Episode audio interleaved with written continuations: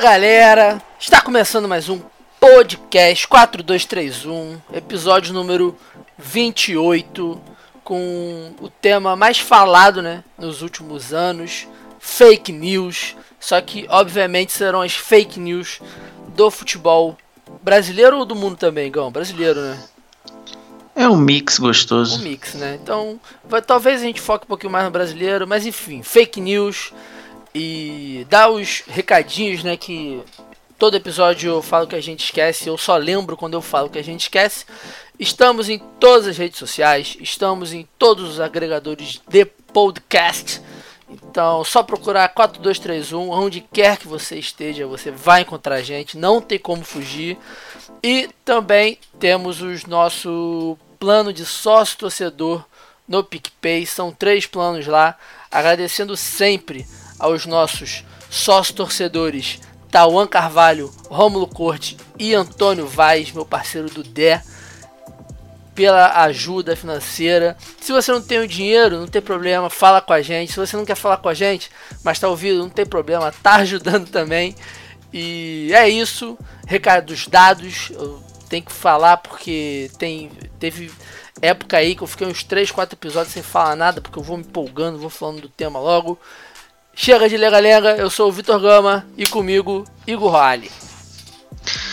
Bem-vindos a 30 de novembro de 2018, o último dia desse mês. Isso quer dizer que faltam menos de 31 dias para vocês sumirem com todas as uvas passas que vocês encontrarem na sua frente até o Natal. Hoje é aniversário do cantor e compositor brasileiro Gerson Rodrigues Cortes, mais conhecido no mundo do soul e do funk como Gerson King Combo ou James Brown brasileiro. Por coincidência, dois técnicos do nosso futebol fazem aniversário hoje. Um deles, mundialmente conhecido, campeão em todos os lugares que passou, sem exceção, Celso Rotti, completa 61 anos, e o outro é o Murici Ramalho, que ganhou os Campeonatos Paulistas. Hoje também é aniversário do ator americano Ben Stiller, que eu confundo sempre que posso com Adam Sandler, pela semelhança dos nomes e pela feição. Mas Ben protagonizou um dos piores filmes da teledramaturgia mundial, que foi o terrível Trovão Tropical. Cara, não tem nada filme a ver. que tinha no elenco. Não tem nada a ver O com Adam Sandler. O que você tá falando?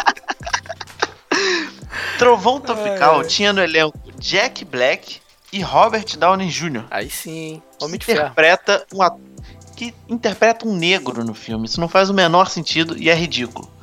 Hoje é comemorado o Dia do Teólogo, Dia da Amizade entre Brasil e Argentina, o Dia Nacional Evangélico e o Dia do Síndico. Mais um dia pro evangélico, caralho. Não! Eu queria deixar um abraço especial para todo o povo barra povoado da cidade de Mortugaba, na Bahia, e Guapiaçu, em São Paulo, que fazem aniversário hoje. É isso.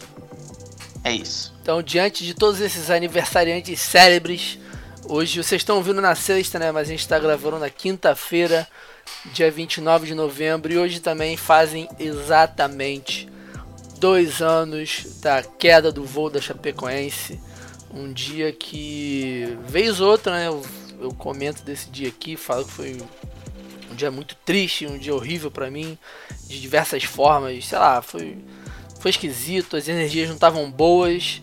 Então, todo o nosso respeito, todo o nosso, nosso nossas lembranças, nossas mensagens positivas e mentalidades positivas também para todos os envolvidos, infelizmente, nesta tragédia. E que a gente nunca esqueça desses caras, porque é foda, né, mano? É uma parada que nem tem muito o que falar, porque ninguém é preparado para isso. Mas fica o registro, dois anos da queda do voo da Chapecoense, para que eles seriam provavelmente campeões mesmo da Sul-Americana. Sul-Americana que ontem tivemos a semifinal do Flusão. Isso que eu chamo de gancho. perfeito, perfeito, incisivo. É, filho, eu tô me formando pra isso. Tivemos a, a semifinal do Flusão. E pra começar esse assunto de Fluminense, né? Agora aqui de novo avisando, se você caiu aqui perdido depois de um episódio antigo, esse é o segundo episódio que a gente está fazendo já direto, entrando no tema, falando o que a gente quer, sem puxar quadro, sem nada. Enfim, semifinal do Flusão, Atlético Paranaense 2, Fluminense 1. E para começar esse assunto, vamos é, como é que fala quando a gente volta com a coisa que a gente já teve, Gão? Esqueci a palavra. Vamos reviver. Essa semana a gente reviveu duas coisas falar, desse programa. Eu ia falar arrependimento. Não, não. Isso aí é. Gente... Isso aí é minha história em relacionamentos. Mas isso, essa notícia é uma notícia boa. Revivemos o nosso blog com um texto da Julinha sobre essa final de Libertadores que hoje também foi decidido que vai ser realizado em Madrid, mas isso a gente fala daqui a pouco e a gente vai começar de novo, terceira vez que eu falo que a gente vai começar esse assunto com o áudio da mesma Julinha que estava no Maracanã ontem e me pediu, me clamou para que ela pudesse tecer algumas palavras em relação ao Fluminense, à diretoria e a uma série de coisas que ela realmente se entristece muito. Então, manda bala, Julinha por mais que eu não goste de falar desse nome futebol moderno, eu acho que a gente precisa assumir que esse novo conceito chegou e trouxe com ele essa questão da gente conseguir ver as instituições do futebol, os clubes de futebol, como um pouco negócio e um pouco entender essa paixão dos torcedores e ver como elas podem ser positivas e ajudar essas instituições a crescer, sabe? E eu acho que eu não vejo isso hoje no Fluminense de jeito nenhum, nem da diretoria e nem dos torcedores, inclusive, porque eu acho que o Abad não, não é um gestor, sabe? Ele não. Ele vê o Fluminense como um time pequeno e não vê, não assume o tamanho da instituição que é o Fluminense. Ele não é um gestor é incrível, é inaceitável um time do tamanho do Fluminense ficar praticamente cinco anos sem um patrocínio master e vivendo nessa situação que a gente está de até que faz um primeiro turno bom e o segundo turno brasileiro a gente sempre acaba ficando nessa situação que não sabe se vai cair ou se não vai. Dá uma sorte na Sul-Americana Sul aqui, outra lá ou uma, faz uma Copa do Brasil boa, uma vez na vida, outra na morte. Mas assim, cinco anos que a gente vive um futebol horrível, que a gente não tem time bom, que a gente não tem uma gestão boa, que o sócio de futebol é péssimo, é um programa ruim que não dá vontade da gente fazer, não dá vontade da gente ajudar o clube porque é mal feito e porque não traz benefício para os dois lados e a gente não vê o resultado em campo, a gente não vê o resultado não só em campo, mas na instituição. A gente não vê o Fluminense ser melhor. E isso é muito revoltante. Isso causa situações como que a gente viu ontem, não só do jogo ter sido horrível e do time ter jogado muito mal e ter perdido gols. Você vê que a confiança não existe dentro de campo. Você vê que o que está acontecendo por fora está prejudicando o resultado no futebol. Não é só o jogador ser ruim, ele tá com falta de confiança, não conseguir fazer gol, errar na hora de chutar pro gol, tá ele o goleiro ele errar, sabe? Coisa ridícula assim acontecer. E também da torcida ficar xingando a gestão, reclamando do time e todos, todos esses resultados causam muita revolta, assim como eu também tô revoltada e tô muito chateada, principalmente porque é um desrespeito a minha instituição que eu amo e nasci amando, sabe? É um absurdo. A gente vendeu ótimos jogadores como Richarlison, Wendel e Wellington Silva e o que, que adiantou, sabe? Esse dinheiro acaba muito rápido. Para você conseguir, esse dinheiro deveria ser usado para comprar outros jogadores ou investir internamente. Mas o que mantém o salário de jogador mensalmente não é venda de jogador aqui e venda ali o que mantém é patrocínio. Se não tem patrocínio, não tem time. E é isso que a gente está vendo. A gente está vendo praticamente uma escravização da nossa base, que é formada para ser vendida, e ponto, aqueles dois, três jogadores bons serem vendidos para ficar tapando buraco. Então foi isso, Julinha, esse monstro do jornalismo que eu tenho o prazer de, de conviver academicamente, como todas as outras mulheres maravilhosas que compõem a, a minha classe. São todas muito competentes, eu gosto muito disso, fico muito orgulhoso. E já aproveitando, né, aproveitar que o Igor também é um célebre tricolor, um tricolor também um pouco envergonhado, pode-se dizer assim, que esse ponto que a Julinha tocou é doideira, né, cara? Quase 4, 5 anos sem patrocínio Master, mano. É muito, porra, o patrocínio Master é o mais importante, né? Pro clube, pra, pra receita e tal. E como é que fica sem essa porra? O Fluminense, é, como, como todo bom tricolor que se preze, eu fiz questão de ignorar esse jogo. Porque eu, eu, eu, eu não aceito esse atual elenco como o time do Fluminense. A gente comentou aqui no episódio passado que eu não sou obrigado a ver DJ Lindão com a camisa do Fluminense. Eu não sou obrigado a ver Everaldo jogar bola.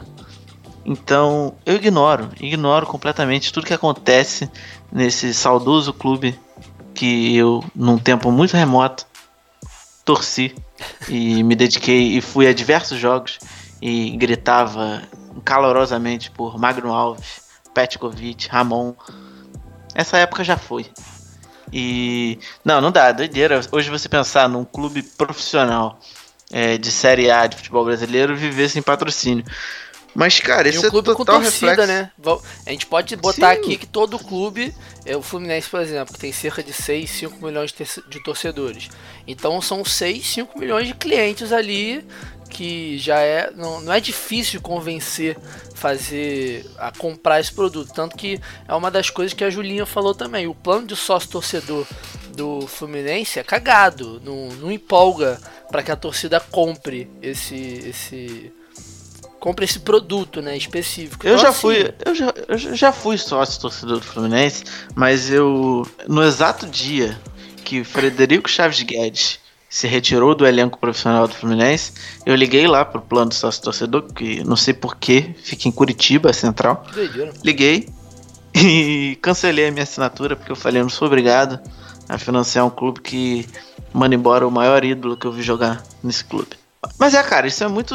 Esse lance é um, é um reflexo do, do, do amadorismo que é o futebol brasileiro em, em questão de patrocínio, em questão de, de, de manter um, um bom relacionamento com o seu cliente, que é o seu torcedor. E, e um dos motivos que me deixa cada vez mais empolgado e interessado em trabalhar com futebol e publicidade é ver esse cenário que é o lixo. Então é, é muito triste falar disso. Eu, eu vejo muito o que eu tô vivendo aqui na Europa agora e vivendo em Portugal. Cara, eu fui no jogo do Porto e Feirense. Teve 47 mil torcedores no estádio. Cara, pode ter um Fluminense internacional. O jogo de ontem talvez não tenha tido um público parecido. Isso é, é muito reflexo do que os nossos clubes vivem em questão de gestão. E sim, é muito. Não só culpa do Abad, mas de toda os anos de, má gestão e em questão de comunicação de todos os clubes do Brasil. Acho que um dos poucos que, que, que eu tenho como referência é o Flamengo hoje em dia, que faz um trabalho muito bom. É, e em relação também ao próprio ao próprio jogo jogado, ontem o público foi de 37 mil pagantes. Então deve ter dado uns 40 e pouquinhos mil presentes. E em relação ao time mesmo, né, cara? O Fluminense completou 10 jogos sem marcar sequer um gol. O último gol que o Fluminense fez foi contra o Nacional do Uruguai, aquela classificação, dia 31 de outubro. E isso diz muito sobre o elenco, né, cara? A gente, a gente aqui não, a gente não tem essa, essa, essa mania de ficar perseguindo o jogador, ficar perseguindo o time e tal. Mas o último gol foi do Luciano, só para deixar registrado aqui. Mas é uma draga, cara. Futebol é fase, futebol é momento, sempre foi, sempre vai ser. E como o Léo Miranda, que é um parceiro nosso, sempre fala também, futebol é resultado. Então, cara, resultado não chega, a confiança vai indo embora. Não acho que Marcelo Oliveira foi uma boa escolha de, de troca de comando, porque em relação à a, a, a, mudança de, de, eu acho, de identidade né, do técnico, desse líder, o Abel é aquele paizão que todo mundo conhece, aquele cara motivador, um cara muito inteligente, um cara muito bom. Marcelo Oliveira, eu acho que ele seria ideal caso o time fosse construído, entendeu? Para construção de projetos, eu acho o Marcelo Oliveira incrível. Mas pegando, ele não pegou tão no meio, mas pegando um time já mais ou menos montado, sei lá, não deu muito certo não. E cara, você vai pega o elenco do Fluminense aqui, foi até um ponto que a Julinha citou também, maravilhosa, citando diversos pontos. O Fluminense perdeu suas principais peças né, ao longo desses anos. Ela cita o, o Wendel e cita o Richardson, mas a gente pode lembrar também do Gerson, a gente pode lembrar do Kennedy. E hoje em dia, cara, o Pedro lesionado, acho que se o Pedro não tivesse lesionado, o Fluminense não viveria nessa seca. Mas você pegando o elenco, cara, você vê o próprio Pedro, talvez o Ayrton Lucas, que ainda é muito novo, está começando a aparecer, ele erra muito ainda, coisas básicas. O próprio Ibanes também, que tem nome de Paraguai, mas é brasileiro, zagueiro também, tem talento, ele veio lá do Sergipe, moleque bom, só que o time não se encaixa, né, cara? E aí você entra num jogo importante, eliminatório, com um ataque composto por Luciano, Júnior Dutra e Marcos Júnior, né, bicho? É complicado. E você enfrenta, enfrenta um time que tem Marcelo Cirino na criação ali, que deu duas assistências e acabou com o Fluminense. É um time montado, né? O Atlético Paranaense. Teve todo aquele Sim. problema do, do Largue, do Largue não, do Fernando Diniz no início da temporada, mas aí o Thiago Nunes também veio ele conseguiu dar uma ajeitada, transformar o time competitivo, aquela história de posse de bola né, que o Fernando Diniz trazia. Ele conseguiu mesclar isso tudo e o Atlético Paranaense hoje é um time competitivo e também muito experiente. Né? Eu, eu, como um grande admirador, eu admiro muito o Nicão e o Jonathan, porque o Igor já falou que diversas vezes eu sou o cara que mais exalta jogadores ruins no futebol. E eu realmente gosto muito Achei do Jonathan. Achei que você ia citar o Thiago Heleno também. Ah, o Thiago Heleno, cara. Sabe o que eu gosto do Thiago Heleno? Ele nunca errou nenhuma virada em diagonal pro Nicão. Ele sempre acerta. Sempre, sempre, sempre, sempre, sempre, sempre. É bizarro. Eu acho isso incrível também. E assim, é um time experiente, né? Tem o Rafael Veiga, que veio do banco, o próprio Cirino, que só faz gol naquela porra daquele time. O Lúcio Gonzalez também, que é, rodou o mundo aí, muito experiente. E domingo vai ser complicado, cara. Não é difícil do Fluminense perder pro América, não, Igor. Não, eu já falei. Eu, infelizmente, os planos do Fluminense de ficar na zona do nada estão cada vez mais distantes. O Fluminense se aproxima cada vez mais da Série B. E pagar um débito aí atrasado. Puta débito. Então, esse foi o único jogo brasileiro né, de, de, dessa semana que nos interessasse. Hoje tem a segunda semifinal entre Santa Fé e Júnior Barranquilha. E antes da gente entrar no tema também, como gostamos muito de salientar, tivemos ontem mais uma rodada de Champions League, a quinta rodada, e com isso também alguns clubes já se classificaram para as oitavas de finais, e esses clubes são Barcelona, Ajax, Real Madrid, Roma, Bayern de Munique, Manchester City, Manchester United e Juventus.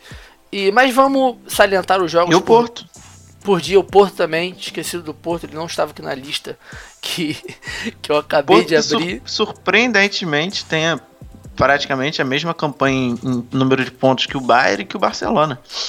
Porto é a máquina, rapaz. O Éder Militão chegou lá, não teve como. Não teve como. É, o jogo, o jogo de ontem o Militão fez um gol, o Felipe quase meteu um gol de bicicleta com a perna esquerda, que ia ser um momento de euforia no Estádio do Dragão.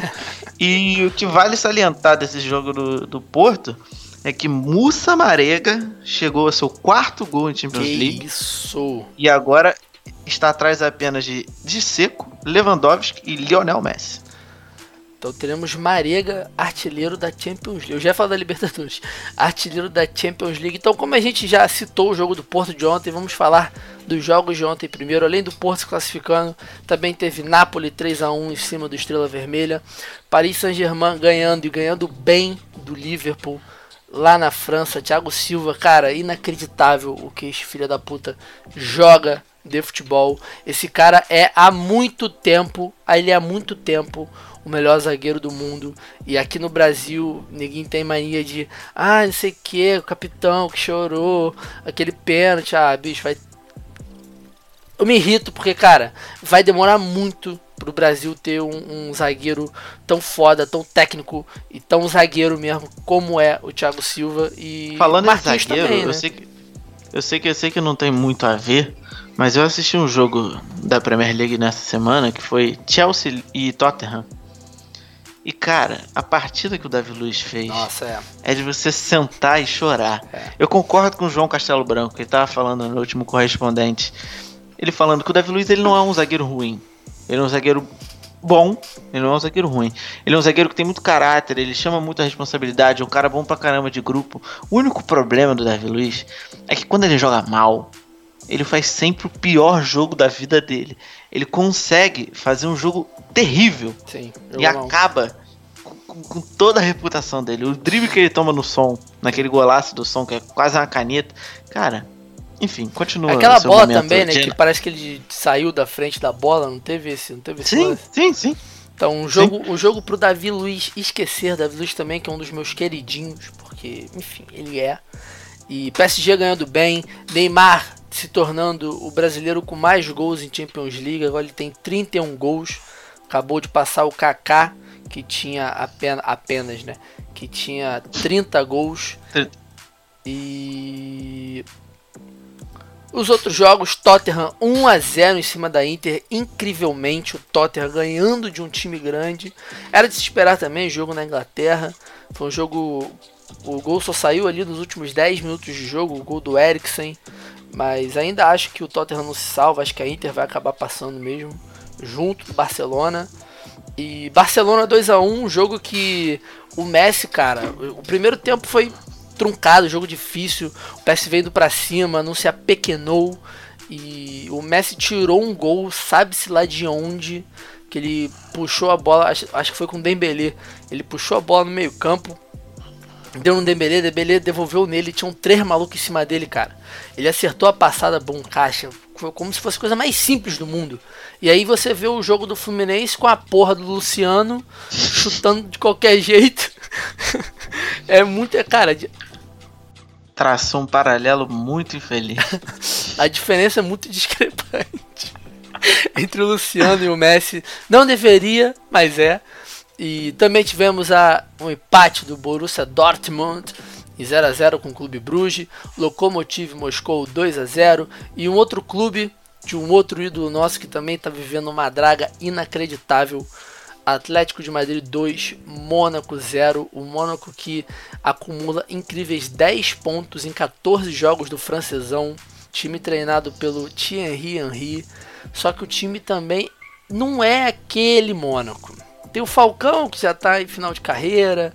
Tem o Tillemans, que é uma promessa. Tem o Gemerson, que é um bom zagueiro. O goleiro Benaglio, mas também nesse goleirão todo. Enfim, o Henry vai passar por maus bocados essa temporada ainda, eu acho. Vai ter que se salvar para não cair no francesão. Que coisa de maluco. Time que até duas temporadas atrás era semifinalista da, da Champions. Parece até futebol brasileiro, né? O time é campeão, no ano seguinte briga para não cair. E fechamos, né, o dia de quarta-feira de Champions League e o dia de terça-feira a gente teve o Bayern de Munique dando uma lavada, uma vassourada no nosso queridíssimo Benfica do nosso amigo Sérgio que estava presente na qual estádio do Bayern de Munique? Allianz. Allianz Arena. Estava presente no Allianz Arena também, lá na Alemanha, ele foi lá sofrer. O Sérgio, ele já sabia que isso ia acontecer, mas ele foi mesmo assim. Ele não tá nem aí. E os outros jogos desse dia, cara, vou deixar o mais interessante por último. O Lyon, ele empatou com o Manchester City. O Lyon que incrivelmente fez dois jogaços com o Manchester City, mesma história do PSV, não se apequenou, foi para cima. Dois gols do Cornet, que é um atacante Costa Marfinense de 22 anos, ele tá aparecendo bem, tá fazendo gols. O Fekir jogando muita bola para variar. Esse cara provavelmente já já declarou, né, que no próxima temporada vai se vender para algum time gigante, porque o que ele tá fazendo não está no gibi. O que mais que temos? E teve a bela, ela, ela, ela, bela tabela do time do Shakhtar Sim. contra o Hoffenheim, que resultou no gol do menino Tyson. Menino Foi um Tyson. golaço. Quem diria, menino Tyson resolvendo. Poderia ter feito isso com a Bélgica? Poderia, mas o Tite não deu oportunidades. Então não tivemos Acontece. essa. Inclusive que esse jogo foi um gol do Smiley. Smiley, Ismaili, aquele lateral que foi convocado às pressas na, numa das últimas convocações antes da Copa, e dois gols do Tyson. E essa tabela do gol do Tyson, quem puder, tiver a oportunidade de procurar aí, veja, porque É, foi. Cara, tabela consciente. Didática. É, consciente. Tabela didática. É isso, é isso. Você passa pro amiguinho que tá sem marcação. É, só isso. Simples. Isso É, nos tá acréscimos sem ainda. ninguém. Pum, pum, pum, pum, É pum, gol. Tudo bem, o, o, o time do Hoffenheim tava com menos um desde os 20 do segundo tempo. Mas enfim, a- não, não isso não desmerece a tabela do time do Shakhtar. Ajax ganhando de 2 a 0 se classificando. Vitória Pilsen ganhando fora de casa em cima do CSKA lá na Rússia. Real Madrid 2 a 0 na Roma, os dois classificados. Manchester United 1 a 0 em cima do Young Boys e Juventus 1 a 0 também em cima do Valência. E aí a próxima rodada, né, sexta rodada, vai ter alguns poucos confrontos diretos, alguns outros times, a maioria dos times só vai comprovar a sua classificação. E é isso de Champions, né? Não teve muito mais coisa, teve os lances do Messi incrível, a tabela incrível também do Shakhtar. E vamos agora para o nosso queridíssimo, increbilíssimo tema que são as fake news do futebol. Antes da gente entrar nas nossas fake news, eu quero fazer uma polêmica, Igor. Posso? Você me permite? Ah, À vontade. Por que que estão falando que Rei Leão é live action se é tudo feito em CGI? Tira meu nome do caderno, ela ri como um cão pra mim. Ela dá permissão pra mim. Sussurra no ouvido qual a posição que adora dá pra mim. Ela é uma diaba, man. Ela tira uma braba, man. Ela sobe a minha cara, me sufoca com a raiva. Ela é uma bruxa, o feitiço não acaba. Deus me perdoe essa vida macabra. Ando vivendo em um abracadabra. Tô fascinado por essa diaba. E eu gosto de como ela é braba. E como se gaba de fuder comigo. Me sequestra sempre pra casa. Me tranca no quarto de estado e castigo. Cara, isso é uma das piores fake news da história das polêmicas do Facebook e do Instagram. Né? Porque as pessoas são burras. Muito esse É o burras. grande, esse é o grande mal da humanidade, Vitor. É, é o grande mal do porquê elegemos quem elegemos. As pessoas são idiotas que acreditam em mamadeira de piroca no WhatsApp. E o pior de tudo, pra quem não sabe, você, ouvinte, que não está acostumado com essa linguagem cinematográfica que os dois especialistas da mesa vos falam, CGI nada mais nada menos é Computer Generated Imagery, que significa imagens geradas por computador. Então assim, o Rei Leão Aqui tem informação! é só bicho. Live action precede, basicamente, que tenha pelo menos um ser humano fazendo a, a, a atuações. Então, por Não exemplo, tem o leão ali. o Planeta dos Macacos das antigas é live action, porque são humanos fantasiados de macaco fazendo atuação. Se fossem humanos fantasiados de leões, chimpanzés, ia ser bizarro primeiro, né? ia ser muito bizarro. Mas e aí sim seria um live action. Mas não. O Rei Leão é só imagem de computador. E por que caralhas está sendo vendido como live action, cara? Sei, Vitor, eu não tô aqui pra responder essas perguntas de cunho ignorante. Porque é por ignorância, é puro, pura preguiça de jogar no Google o significado de live action. Enfim, e já para começar com a nossa primeira fake news do futebol, que é uma fake news recente, a gente talvez trate de algumas mais antigas, né?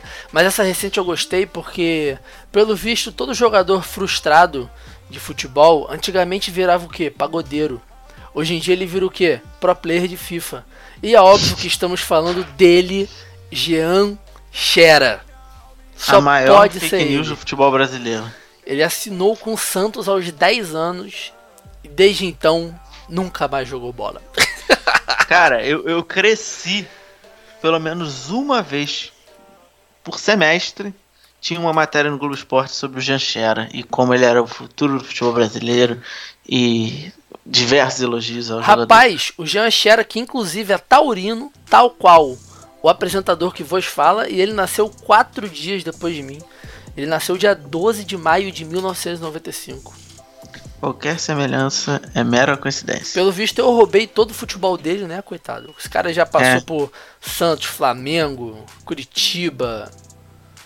Sei lá. Você roubou todo o futebol dele e guardou na sua barriga. É, tá tudo na minha. Engoli literalmente o futebol dele. E qual é a sua primeira fake news, Cão? Bom, eu separei esse, esse tema inicialmente, as promessas que não vingaram, que são as fake news em que todos acreditamos. E eu acho que, de início, Kerlon, o menino Foquinha. Sim.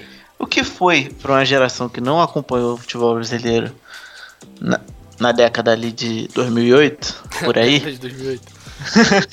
que foi quando surgiu o menino Kerlon Foquinha, caracterizado pelo apelido Foquinha por um lance que ele repetia com certa frequência, que era levar a bola até a cabeça e fazendo embaixadinha igual uma foca, até um dia que o lat- saudoso lateral Coelho do Saudade. Atlético Mineiro deu-lhe uma cutubraçada na cara e Kerlon ficou com um pouco de medo, mas continuou fazendo drible. Kerlon foi vendido, cara, para Inter de Milão em 2008 Sim. e 10 anos depois, aos 29 anos de idade, se aposentou num time totalmente desconhecido da Eslováquia. É uma carreira vitoriosa, né? Marcada pelo insucesso. É pela uma carreira frustração. marcada por uma cotovelada que ele tomou. É, cara, isso é o mais bizarro, né? Ele que nem deu. lance- Ele tomou. O lance- o lance característico dele foi totalmente Esquecido. Esquecido na humanidade depois da cotovelada que ele tomou na cara.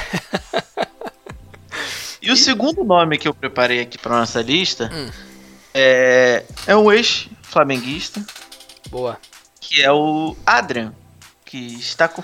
Isso que mais me assusta. O Adrian ainda tem 24 anos. Vitor. Sim, é porque no Flamengo a gente conhece os caras desde que eles têm 14, 13 anos. A gente tem um amigo comum, o Igor, que a gente vez ou outra cita aqui, que é o Batata. E o Batata, ele é o principal espectador de futebol de base do Flamengo, né? Óbvio. E desde sempre ele falou do Adrian, o Adrian isso, o Adrian aquilo, e o caralho. E eu lembro que eu me iludi com o Adrian uma vez que eu estava vendo Brasil e Austrália, seleção sub-15. Não me pergunte porque eu estava vendo esse jogo, eu estava vendo esse jogo. Meu irmão, ele meteu um golaço de falta. Eu falei, é isso. Temos o nosso novo Jonatas. e cara, nunca mais. Ele ele foi pro Leeds, aí viralizou lá um, um lance dele que ele. que ele fica se jogando Simulou. no chão. Cara, enfim. Ele passou pelo Nantes também. Atualmente ele joga no Futebol Clube Sion, da Suíça. Tá morando ao bem. lado de Alex Song, Billabong e Aqua Fresca. Tá morando bem. Pelo... É isso que eu gosto desses caras. Esse- A gente, a gente costuma criticar esses caras, né? Ah, não sei o que. É, jovem promessa que não vingou. Bicho, ele tá morando na Suíça. Foda-se. Sacou? Tá ganhando dinheiro dele. Tá fazendo o trabalho dele. Não tá matando ninguém. Não tá roubando ninguém. E tá morando bem pra caralho ainda, cara. Isso, isso é uma das coisas interessantes no futebol. Sim. Que você pode seguir a sua carreira e passar totalmente despercebido. Você junta uma boa quantidade de dinheiro, você viaja o mundo e mesmo assim você vai morrer como não Zé ninguém. Mas o que mais me assusta é que o Adrian pode a qualquer momento voltar. Ele não tá totalmente esquecido do cenário brasileiro. Eu não duvido nada que um Figueirense, um CSA de Alagoas que subiu agora pode trazer o Adrian pra ser o camisa 10. Inclusive, essa é uma boa observação, porque CSA de Alagoas vai ser a figura do Campeonato Brasileiro ano que vem, sem sombra de dúvidas. O CSA de Alagoas e o clássico entre Ceará e Fortaleza, para mim são os dois principais pontos do Campeonato Brasileiro de 2019. Cara, eu tô realmente querendo muito tentar ver a- o jogo de, de Flamengo CSA lá em Alagoas. Então você, querido ouvinte alagoano, se você tiver uma proposta pra mim que não envolva que eu tenha que satisfazer prazeres sexuais seus pra você me abrigar na, na, na sua residência para ver esse jogo, só mandar um convite no Instagram lá que a gente responde, a gente marca, a gente vai. Mas os prazeres sexuais vai depender de quem você seja, na real. É que no atual momento do nosso apresentador, ele tá podendo negociar essa cláusula Sim. no contrato. Sim. Gente- vai depender se você faz meu tipo ou não. Seja você do sexo masculino ou seja você do sexo feminino. Conversando direitinho, todo mundo se acerta, né, não, Igor? Exatamente. Se É organizar todo mundo. É isso. Mas voltando E- ao assunto principal, que não era favores sexuais. Estava falando do Adrian. Eu tenho. Eu vou pular o assunto Adrian, porque Uai. A gente vai fazer um clássico Fla-Flu. E é, pra mim, como ex-tricolor, Ex-tricolor. a maior frustração do Fluminense de todos os tempos, que é Menino Lene. Lenny.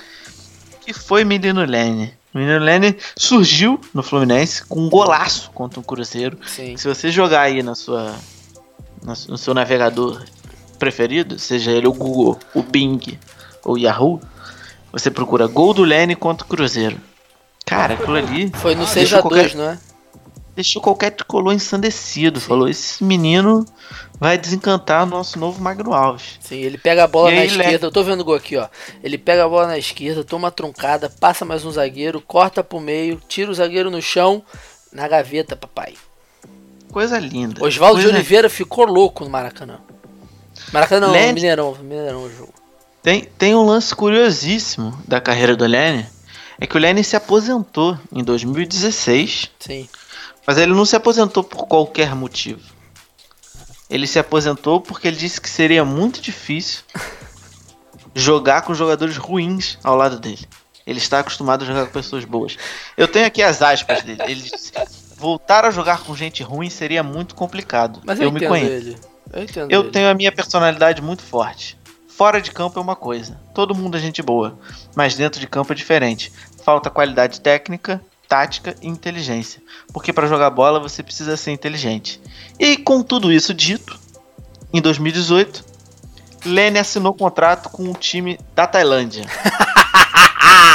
Então, mas eu, É entendo, ou não eu é entendo isso. A maior fake news do futebol. Não, porque olha só, uma coisa é, é- é- ele, ele quer ser o. Não faz sentido nenhum mesmo, é verdade. Não tem como salvar esse cara, não. Lene é foda, Cara, Lene é foda. Ele disse que ele se aposentou falando que não cons- conseguiria jogar com pessoas com nível tático e técnico e com pouca inteligência. E ele jogar no futebol tailandês. Ah, cara, ele quer curtir. Foi o que a gente tava falando até há pouco tempo, né? Ele quer curtir experiências, conhecer o mundo. Mas o incrível do Lene é que depois disso, dele ter se aposentado, ele tentou abrir academia aqui no Rio, tentou abrir bar também. Deu tudo. Cara, o Lene, eu compadeço dele um pouco, porque ele tomou escolhas erradas na vida. Os empreendimentos dele, dele não têm dado certo. Esse que é o problema, eu acho. Ele teve que, infelizmente, voltar a ser jogador de futebol. Para, Eu queria para, ter essa opção. para a tristeza dele Nossa, mesmo, que não queria ser Não. jogador de futebol. Não tá dando certo. Eu vou voltar a jogar futebol. Na Tailândia. É bom que ele pega uma Na praia, fuma um. Gudanzinho original ali em Bali, né? Que é pertinho. Enfim. Outro, então, Enfim. já que o Igor puxou o Lene, do, do grandíssimo Fluminense, eu terei o prazer de puxar outro grande craque que desfilou pelos gramados de Laranjeiras, que foi o nosso queridíssimo zagueiro Dalton. Dalton, para quem não sabe, ele é cria do, do maior clube de futebol amador do mundo, que se chama Praiano Futebol Clube. Inclusive, o Praiano Futebol Clube acabou. Mas até É o, o momento que a gente, clube. até o momento que a gente participava do clube, ele era o maior clube, a gente ganhava de todo mundo, não tinha. Vez ou outra eu falo do Praiano aqui, porque foi uma passagem importante. Inclusive, eu tenho um troféu na minha cara aqui, de toda a medalha que eu ganhei pelo Praiano. Enfim, Dalton, que apareceu no Fluminense, aí teve todo. O Igor vai falar melhor, né? Porque o Igor viveu com todo o ardor da raiva que é de dirigente esse momento. E depois foi pro Inter, não rendeu também, questão de salário, uma doideira, né? Cara, o Dalton ele é o clássico caso é, Gustavo Scarpa de ser, que é você. Ele veio ao mundo do futebol via Fluminense e aos 19, menos de 20 anos de idade, resolveu entrar com uma ação contra o clube por salários atrasados, o que é normal no futebol brasileiro. Óbvio, você tem total direito de reclamar e faz, exigir os seus direitos. Mas o problema é que no futebol as regras são um pouco diferentes. E aí ele acabou indo pro Inter com esse status de vacilão. E acabou não jogando, acabou sumindo do futebol. Eu não Ele faço tá onde ideia agora? onde está Dalton. Vamos procurar. Where is Dalton? Dalton zagueiro. Google me responda. Onde Dalton se encontra? Pá, pá. Apareceu. Dalton está atualmente num dos maiores clubes da cidade do Rio de Janeiro, Carioca, Brasil. Nosso queridíssimo, o clube em que tem muitos problemas por ser num bairro que em época de inverno realmente faz muito frio. É um bairro muito complicado aqui na cidade do Rio de Janeiro que se chama Bangu. o Dalton passou pelo Fluminense, Internacional, Atlético Paranaense, Criciúma, Universitário, é o time da UF? Não, é um time do Peru, Red Bull Brasil, Fort Lauderdale Strikers, Luverdense e está agora no auge da sua carreira no Bangu, aos 28 anos. Ou seja, os deuses do futebol e dos cartolas rogaram praga na vida do nosso queridíssimo Dalton. E mantendo o padrão de jogadores ruins que eram para ter que eram bons, mas ficaram ruins e que tiveram passagem no Atlético Paranaense, temos o nosso queridíssimo Fabrício, que apareceu no Flamengo. Fabrício de cabelinho enroladinho, ele também é de Niterói, ele apareceu no Niterói, entendeu? Ele jogava no clube Niterói. Eu estou vendo o Fabrício certo? Sim, é, estou vendo o Fabrício certo. E ele teve passagens incríveis por times como Flamengo, Paraná, Hoffenheim, Desportivo Brasil, Palmeiras, Cruzeiro, Atlético Paranaense, Vasco da Gama, Vitória, Fluminense, Bragantino, Partizan, Munhong, Astra, Omônia, AD Club. Cara, esse cara começou. Ele, ele cansou do Brasil, no Bragantino. Aí ele foi pra Sérvia. Da Sérvia ele foi pra Tailândia. Da Tailândia ele foi pra Romênia. Da Romênia ele foi pro Chipre. Do Chipre ele foi pra. pro Cazaquistão. E agora ele está no Guarani, matando as saudades do Brasil. Ele é capitão do Guarani, responsável pela campanha do Guarani na Série B. Qual foi a campanha do Guarani na Série B? Não subiu. então ele é o principal responsável pelo Sim. Guarani não ter subido. E mantendo, né? Eu tô gostando desse padrão agora que eu puxei de zagueiro, que passou no Atlético Paranaense e teve uma passagem esquisita no futebol. Vamos para um atacante também do Flamengo, o atacante que se a substituição que aconteceu em 2008 tivesse acontecido em 2018, nós seríamos Hexa e com certeza estou falando dele, nosso queridíssimo Drogbinha, Diego Maurício. Diego Maurício. Cara, Diego Maurício até eu acreditei nele. Eu achava ele bom. Ele era, ele era ele, ah, ele era literalmente igual o Drogba. Ele era forte, ele era um pouquinho habilidoso e ele era o substituto principal do Neymar no sub-20, cara. Acho que é, ele foi artilheiro daquele sul-americano, inclusive. Botei, eu botei muitas esperanças no menino Drogbinha. Achei. Eu gostava da, da, da, da feição dele, do futebol dele. Eu gostava, achava ele um cara interessante. Mas aí. Perdeu no mundo do futebol, no mundo da, da bolheragem. É, o Drogbinha, acho que acho que se a gente for botar em padrões aqui, a gente vai ver que esses caras, promessas, eles começam a passear por lugares muito bizarros do futebol, né? O Drogbinha saiu do Flamengo, ele foi para um time que eu não vou me propor a falar o nome aqui, da Rússia, aí voltou pro esporte, foi pro Vitória de Setúbal, aí pertinho de onde o Igor tá, voltou pro Bragantino e aí começa. Ele foi para Arábia Saudita, China e hoje ele está no grandioso Gangwon, um time de K-pop lá da Coreia do Sul. Ele é o camisa 10. Mas ele tá abaixo. Ele é igual o Lenny. O Lenny também é o camisa 10 do time dele na Tailândia. o Diego Maurício tem um site. Ah, não abre. O diegomaurício.com. Não abre. Que merda. Deve abrir só na Coreia. Essas coisas. O que mais você tem aí, Igão, de fake news? Eu separei aqui uma. A gente vai passar um pouco mais pra frente. Pro ataque, mais precisamente. Eu separei um jogador que eu também acreditei. Eu, tem alguns aqui que eu acreditei. Eu acho que esses últimos três que eu tenho aqui na minha lista são jogadores que de fato. Peraí, deixa eu te interromper. Tem algum goleiro na sua lista? Não. Goleiro é difícil, né? Porque o goleiro, quando ele é mais ou menos, ele não deslancha muito, porque a gente já sabe que ele é, é ruim. É porque não existe goleiro muito bom. Pra ser promessa e cair, né? Não existe, não existe. Ou ele é ok, é. ou ele é ruim. Aí ele vai ficando goleiro. muito bom com o tempo, né? Exato, goleiro é igual vinho. Quando vai passando, é. vai ficando velho, vai ficando bom. Igual Não necessariamente, porque tem vinho que fica ruim. É, tem vinho que, que dá uma azedada. Mas. Enfim, continue. Eu separei aqui o menino Kenrison.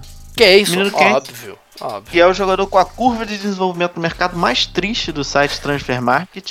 Se você entrar lá, você vai ver, é lá em cima Barcelona, aí ele vai Fiorentina, Santos, Palmeiras, aí Rio Ave, aí ele vai indo pro lixo. E ele, cara, ele foi vendido, uma curiosidade que eu não sabia, que eu tava estudando aqui essa pauta. O Kerrison pra mim tinha saído do Palmeiras pro Barcelona, mas não. Não, ele... do Curitiba. Não, ele saiu do Deportivo Brasil do Espírito Santo Que doideira. para o time do Barcelona, porque coincidentemente ou não, o Palmeiras na mesma época envolveu em trocas Kenrison pro o Palmeiras comprou o Kenrison do Curitiba, emprestou, vendeu ele ao Desportivo Brasil. O Desportivo Brasil emprestou ele pro Palmeiras, devolveu ele do Desportivo Brasil e do Desportivo Brasil ele foi pro Barcelona. Que é uma trajetória muito parecida com a do Lene, quando saiu do Fluminense, foi Palmeiras, foi emprestado pro Deportivo Brasil um ano antes. Foi embora. Então, quer dizer, Kenson veio pro Desportivo Brasil para substituir o Lene no ataque. e ele foi vendido por 15 milhões de euros. pro 41 Barcelona. milhões de reais. Quase um Vinícius Júnior. Só que ele Cara. nunca fez um jogo pelo Barcelona e logo depois ele foi emprestado ao Benfica, onde também no meu site principal de confiança, o Wikipedia, ele não fez nenhum gol. Aí do Benfica ele foi para a Fiorentina. Pelo menos ele conheceu umas capitais maneiras, né? Óbvio que nenhum desses Viajou três capitais não, né? Nenhum desses três lugares é capital dos países. Foi um uma Não. comentário meio burro da Não. minha parte. Mas ele Benfica, conheceu Benfica, ele conheceu lugares interessantes, Barcelona, Benfica, Fiorentina.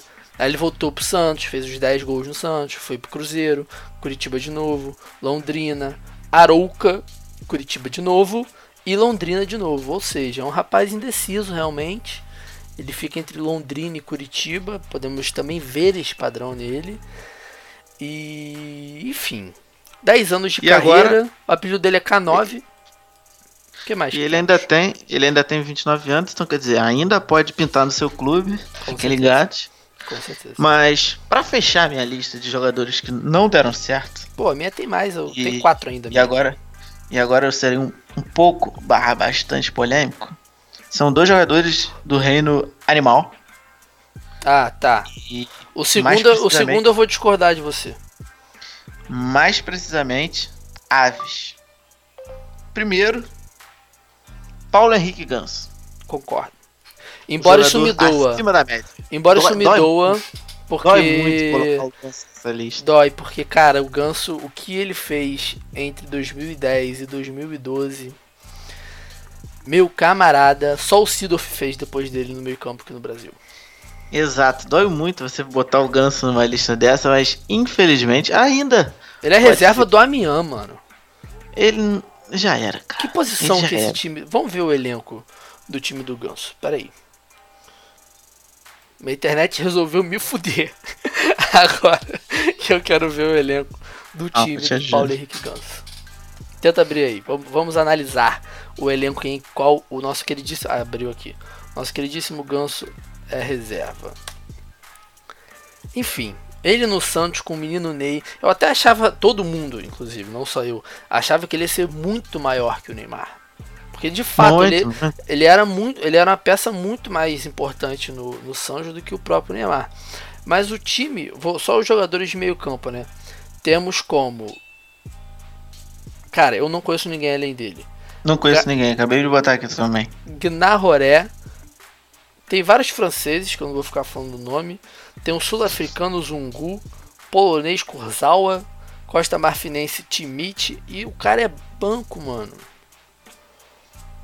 Que coisa de Cara, o doido Ganso- isso. O Ganso, o Ganso protagonizou uma das minhas cenas favoritas do futebol brasileiro, que é quando o Dorival Júnior chama ele pra sair, ele fala: É, "Eu não, o eu Santo vou André. ficar". Esse eu gostei também. E, eu achei isso maravilhoso. mesmo que pareça bizarro ele ser banco desse time, o Amiens ainda tá na frente do Mônaco. né? o, o Mônaco tem 10 pontos, o Amiens tem 13. Então, assim, vai ser...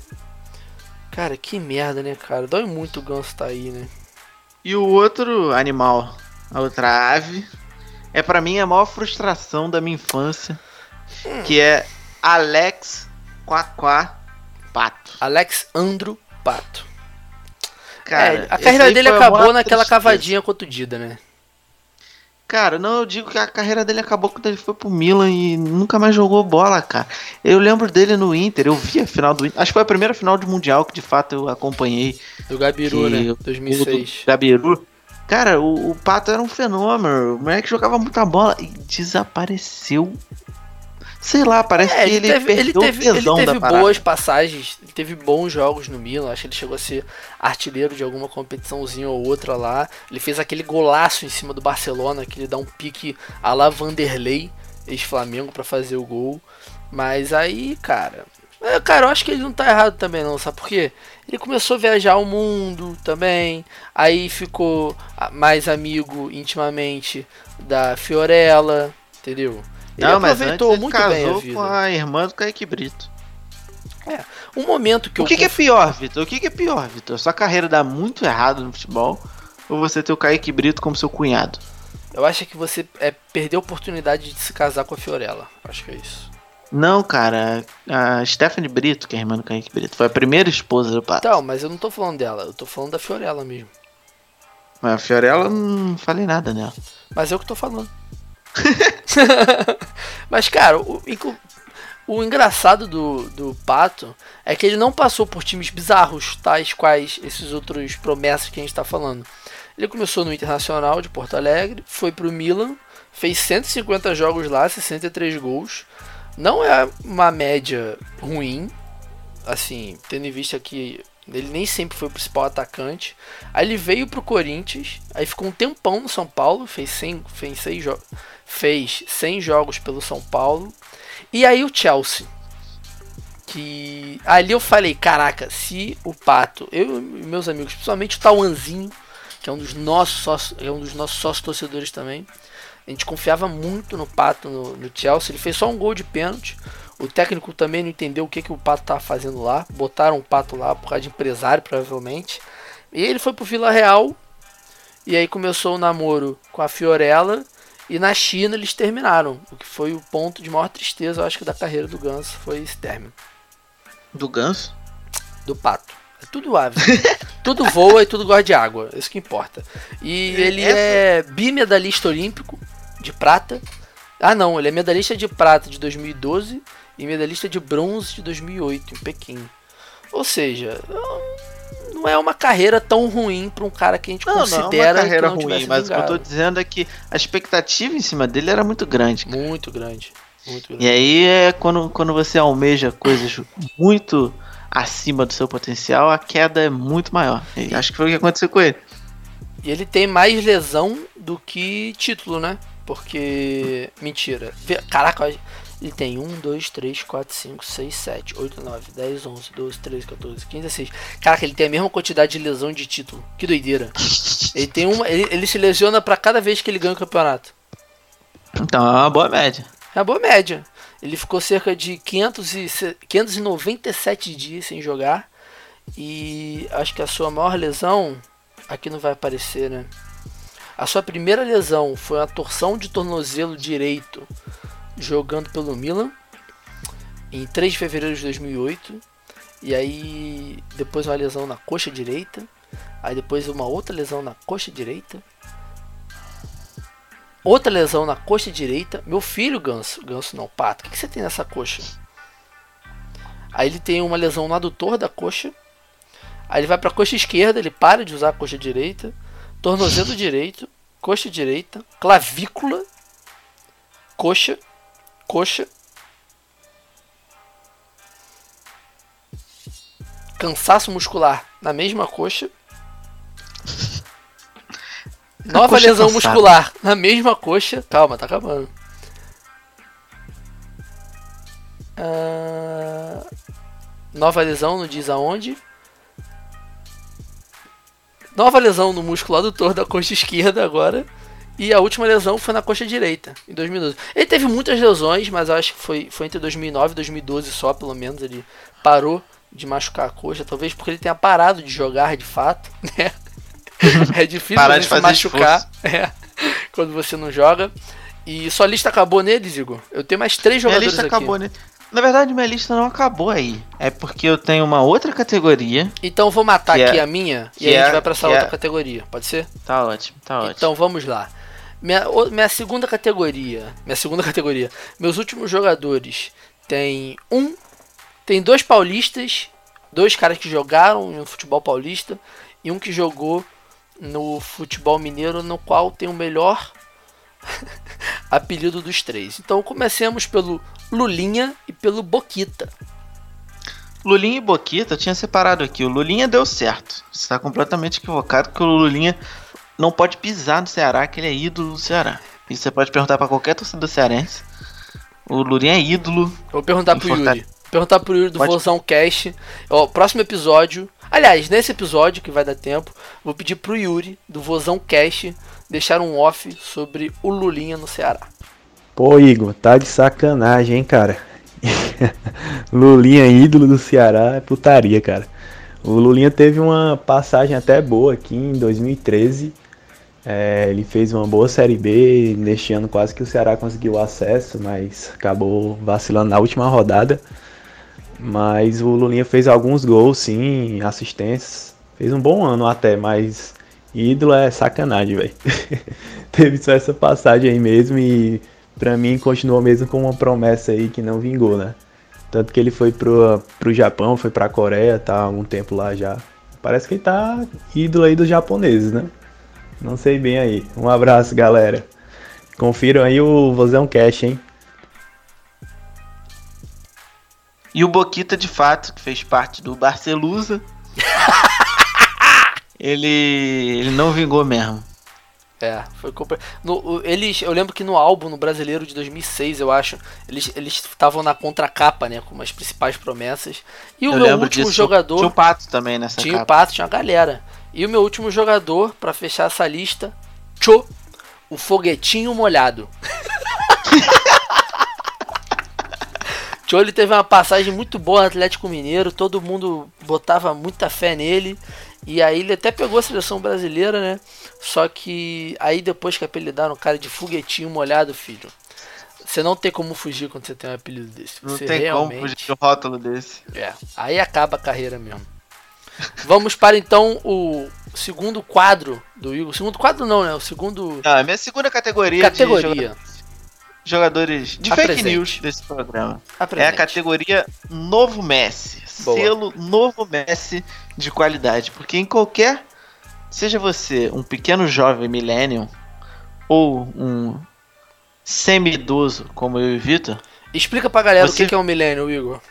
Você, ouvinte, áudio espectador, que não sabe o que é millennium. Igor vai te explicar. Eu, eu vou explicar em poucas palavras. Millennium é aquele garoto ou aquela garota que tá na frente da sua namorada e manda uma mensagem no WhatsApp. Oi, vamos sair sem olhar no olho dela. Esse é o novo milênio. É a nova geração dos millennials. É aquele cara que, que fala várias putarias no WhatsApp, mas chega na hora fica com vergonha. É isso que você quer dizer? Exato.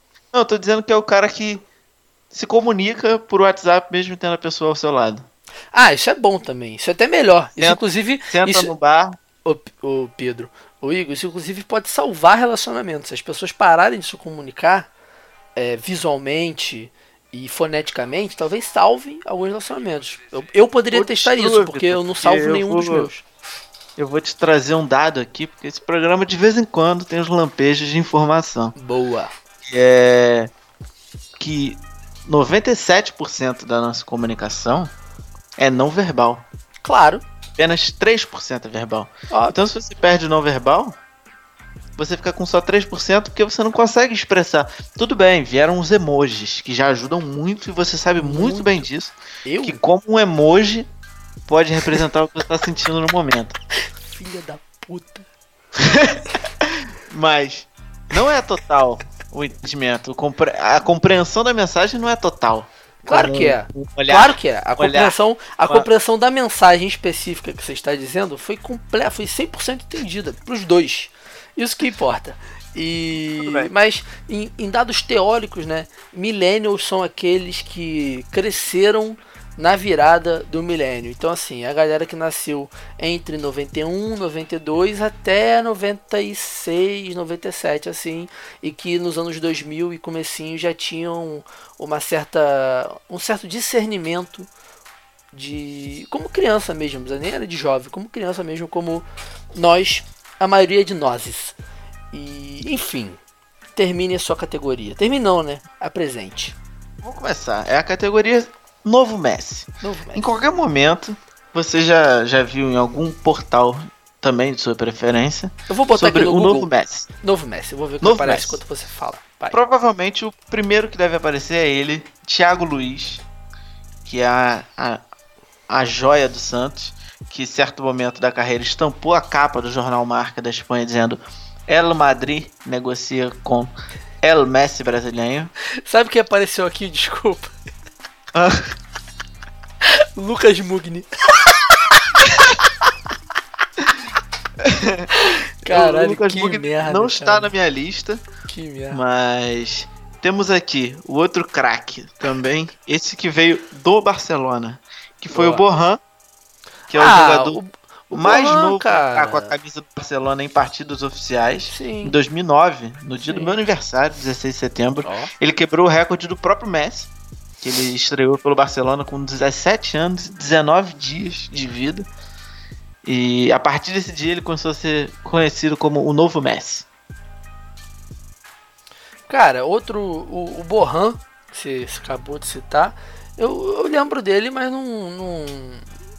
Eu não achei que ele não foi. É porque é muita pressão também o cara ser chamado de novo Messi e bater o recorde do Messi no Barcelona. Embora seja só um recorde bobo de estreia na Champions. Mas enfim, o cara que apareceu aqui pra mim, que faria os olhos de um grande amigo nosso chamado Pedro brilharem caso ele nos escutasse, é o Alilovic. Alilovic ele realmente chegou do Dinamo de Zagreb pelo com destaque de novo Messi, camisa 10, capitão da base. Só que hoje em dia ele foi pro Milan, tá no Milan também, tá. Ele é muito novo, né? Mas enfim. Depois do Mugni, pra mim apareceu o Alilovic. Qual o seu, Igor? E mais uma posição desse ranking de novo Messi, temos Eric Lamela, que recebeu o Boa. rótulo de novo Messi quando jogava na base do River Plate da Argentina, que em 2004 o Barcelona de fato tentou contratar ele aos 12 anos de idade, o que seria o roteiro perfeito da trajetória do Messi, que Sim. veio da Argentina muito novo e criou o seu futebol dentro do Barcelona, mas algo que não aconteceu. Sim. E Eric Lamela atualmente joga no pior time da Inglaterra, que é o Tottenham. Cara, eu tenho uma história com o Eric Lamela de quando ele foi contratado pela Roma. Eu estava em Roma com o meu primo, eu tenho família lá. E meu primo é torcedor do Roma. E aí eu lembro que ele veio todo empolgado, falar, caraca, não sei o que, olha esse cara aqui que fechou com, com, com o Roma e tal, não sei o que, mostrou os vídeos do Lamela. E, cara, eu não acho o Lamela ruim, não. Acho que. Acho que ele é melhor que o Borran, inclusive. Mas. Se fosse bom, não tava no Tottenham, né? É o lema desse programa. Exatamente, exa- Mas essa categoria ela não é composta por jogadores ruins. Sim, Esse é jogadores tema. que São botaram. jogadores que receberam o rótulo e o peso nas costas de novo Messi. Sim, Um outro nome dessa lista é o Delofeu, que Deus também Deulofeu. veio do Barcelona, que veio com o rótulo de novo Messi. Sim. E a torcida do Barcelona não sente a menor falta do Ele tá no. Watford Passou agora, né? Ele tá no Watford, ele é um dos principais jogadores do Watford e também não rende tanto assim, mas também não é um jogador horrível. E Sim. pra fechar essa lista com chave de ouro de novo Messi, temos ele, Paulo Doido de Bala. Ah, não. Sim. Não. Ele não, mesmo. Não, não, não, não. É de verdade, não. Se você botar no, no, no Google de bala New Messi, pronto, sua busca tá feita. Porque a comparação na Argentina era muito bizarra. Porque o Dybala foi o argentino mais jovem a marcar um gol com 17 anos, superando Mário Kempes lá na Argentina. Porém, Paulo doidão de bala perdeu o rótulo de novo Messi quando chegou no Palermo e passou a ser chamado de o novo Agüero. que é um, um peso um pouco menor Cara, esse, esse, esse rótulo de olhos novos é horrível, né, cara? Puta que pariu. Sempre fode o cara. É bizarro. Os únicos caras que conseguiram fugir disso foi a família Alcântara, né? Que nenhum dos dois nunca foi tratado como um novo Mazinho. Amém. Porque eles estão muito longe ainda do Mazinho.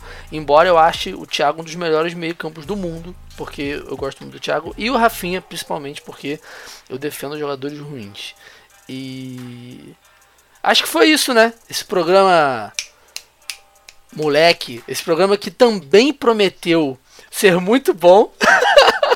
É, prometeu. Tudo fica na promessa. A, até esse programa é a fake news. Prometemos que esse programa seria maravilhoso. Mas, enfim, se você, caro ouvinte, também tiver lembrança de algum jogador que, porra, faltou nessa lista, fala com a gente no Twitter, no Instagram. Se você tem o nosso contato nos grupos de WhatsApp por aí, fala com a gente também, troca essa ideia, porque é sempre bom lembrar de jogador ruim. Eu adoro, por mim, eu só torceria para um time que tivesse jogador ruins, como foi o Flamengo entre 2012 e 2015. Só tinha jogador bosta. E vamos então para nossa dica do olheiro. Tudo ficou em slow, foi só você chegar.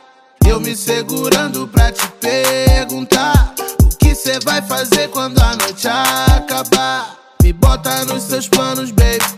Yeah. Ninguém quer ficar sozinho. Então me acompanha nessa.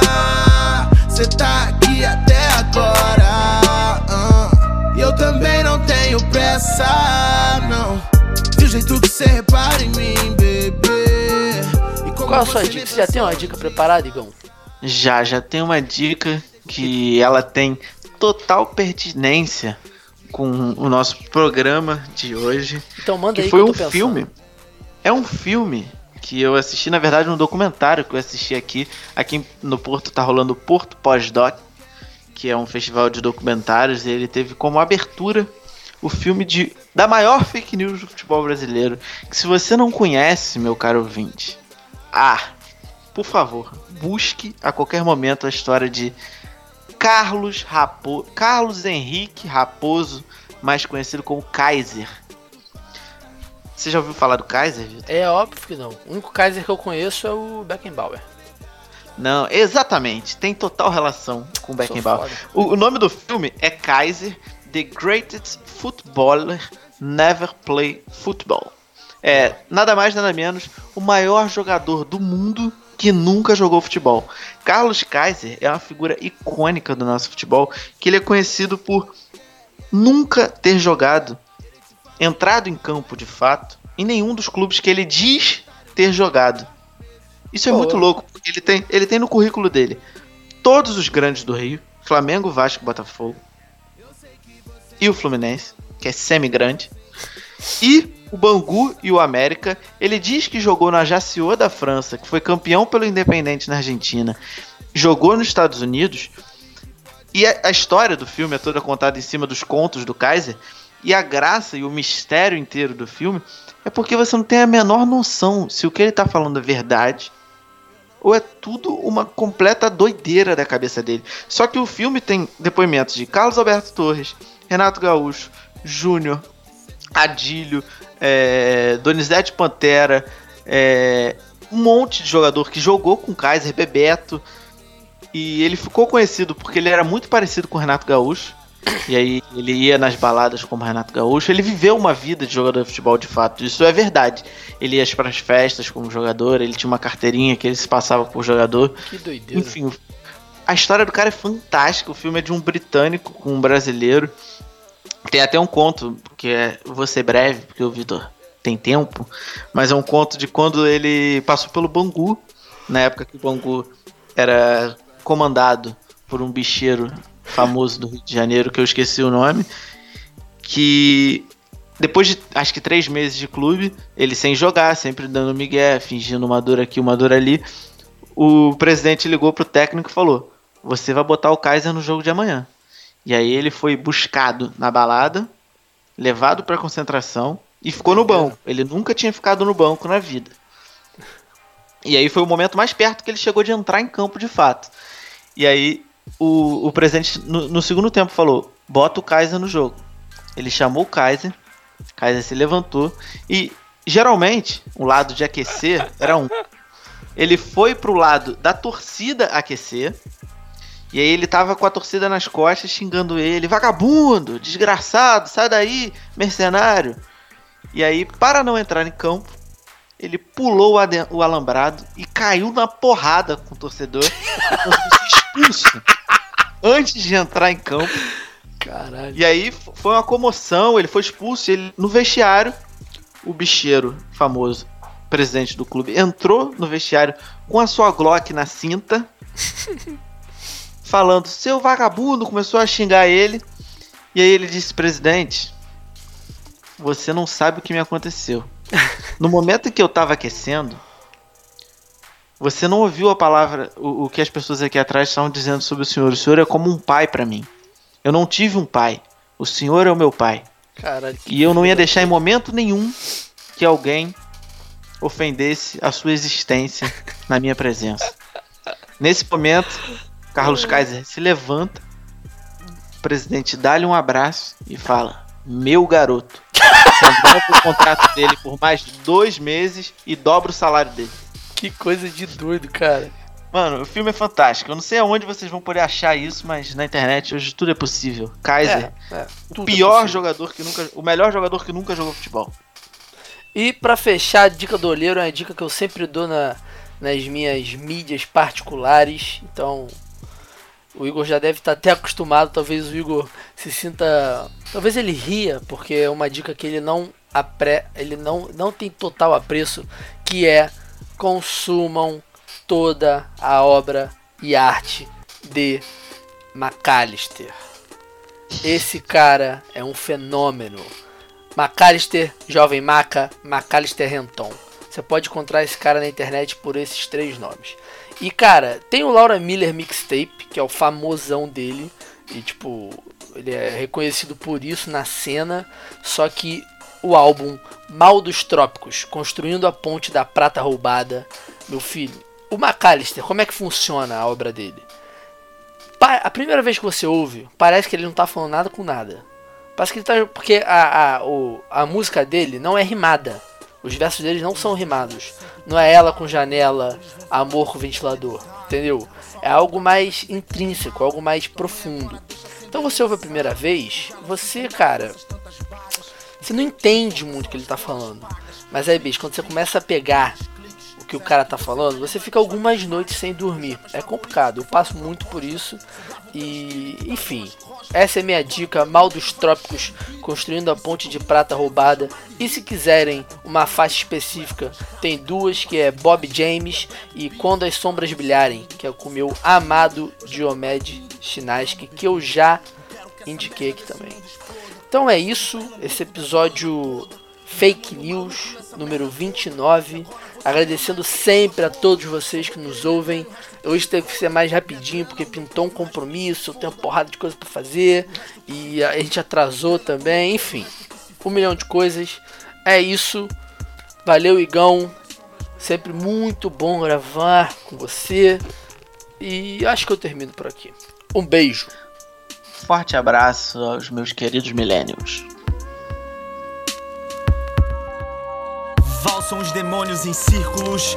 No terraço de um corpo em ruínas Anjos vigiam através de frestas Pontos cegos, nuances cênicas e a dor de séculos. É preciso varrer do íntimo As chances de suicídio Antes que se pareça o melhor caminho Super confortável e objetivo rápido. Meus últimos sonhos foram praias. Buscava coragem pra se afogar em calma Sem suar os alarmes dos guarda-vidas. Que o sol se afaste e se estalha de forra Cresçam as calotas e abandonem as arcas, as sombras hão de brilhar para sempre, suficientes e perenes, assim como os fantasmas habitam o gene e se espalham no solo pelo sangue dos reis.